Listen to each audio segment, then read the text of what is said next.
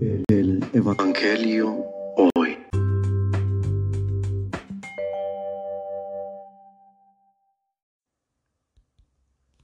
Del Santo Evangelio según San Marcos. En aquel tiempo llamó Jesús a los doce, los envió de dos en dos y les dio poder sobre los espíritus inmundos Les mandó que no llevara nada para el camino, ni pan, ni mochila, ni dinero en el cinto, sino únicamente un bastón, sandalias y una sola túnica. Y les dijo, Cuando entren en una casa, quédense en ella hasta que se vayan de ese lugar. Si en alguna parte no lo reciben y los escuchan, al abandonar ese lugar, sacúdanse el polvo de los pies como una advertencia para ellos. Los discípulos se fueron a predicar el arrepentimiento. Expulsaban a los demonios, ungían con aceite a los enfermos y los curaban. Palabra del Señor.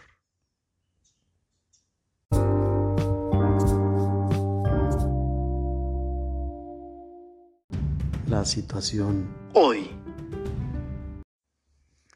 Un planteamiento casi casi, puedo asegurarlo desde el origen de la humanidad, es el origen del mal. Y muchos filósofos antiguos y contemporáneos se han ocupado mucho tiempo de ello. Sin embargo, la respuesta sigue siendo la misma.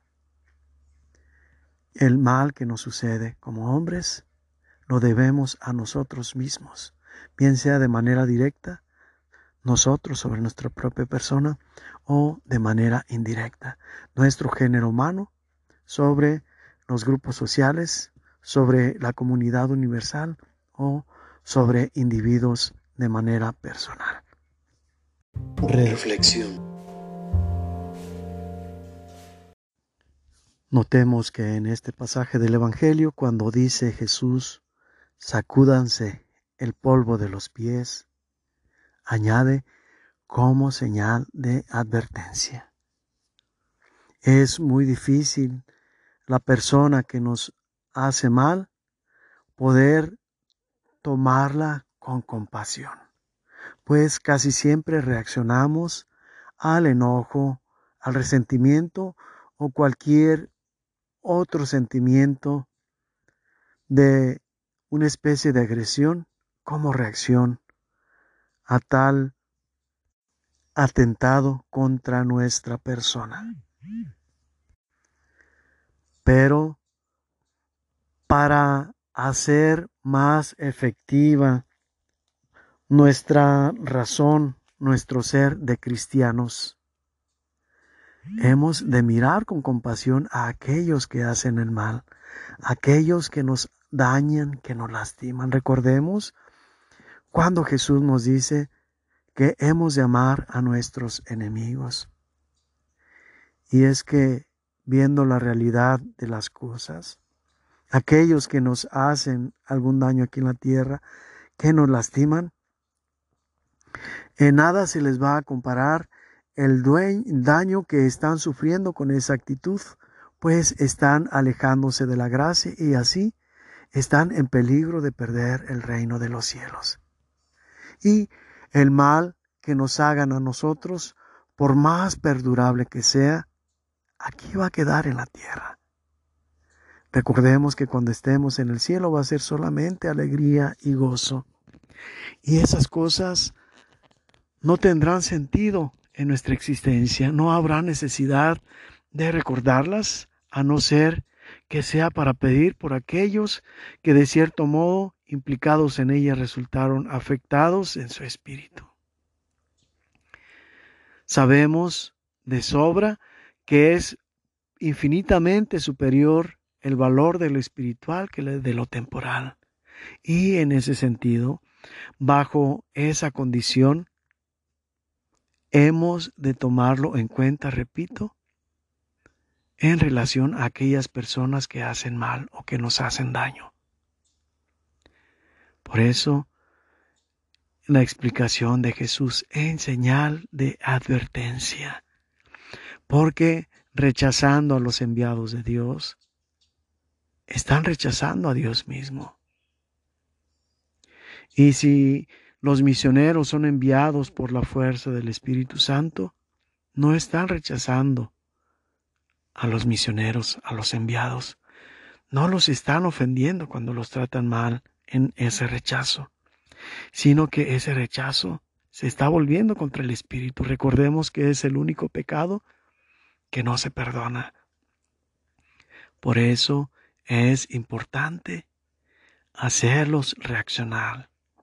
Esta señal de sacudirse el polvo de los pies la tenían muy reconocida las personas del tiempo de Jesús.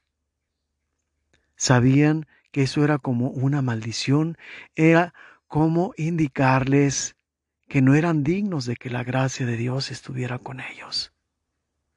Y por supuesto que habrían de reaccionar ante ese signo.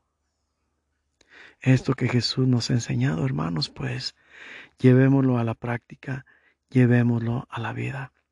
La siguiente vez que nos sintamos lastimados, ofendidos, dañados, incluso interpelados, pensémoslo dos veces y optemos por la opción que nos propone Jesús.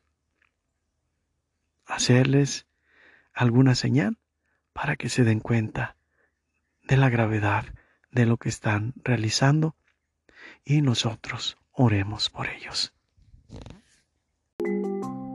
Hecho.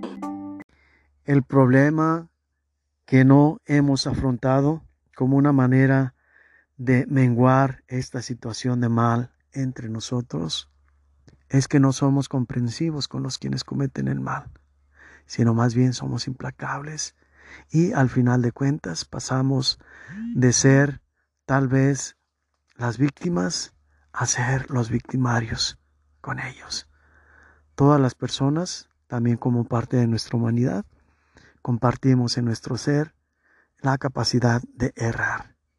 Y los errores tienen consecuencias implacables. No nos volvamos cómplices de estos errores, sino busquemos actuar de modo contrario. Si alguien nos agrede, mostrémosle compasión. Si alguien nos lastima, seamos tiernos con ellos, seamos amables. Si alguien se expresa mal de nosotros, expresémonos con bien de sus personas. Y yo te aseguro que con esto no solamente ahuyentarás el mal de ti, sino atraerás el bien.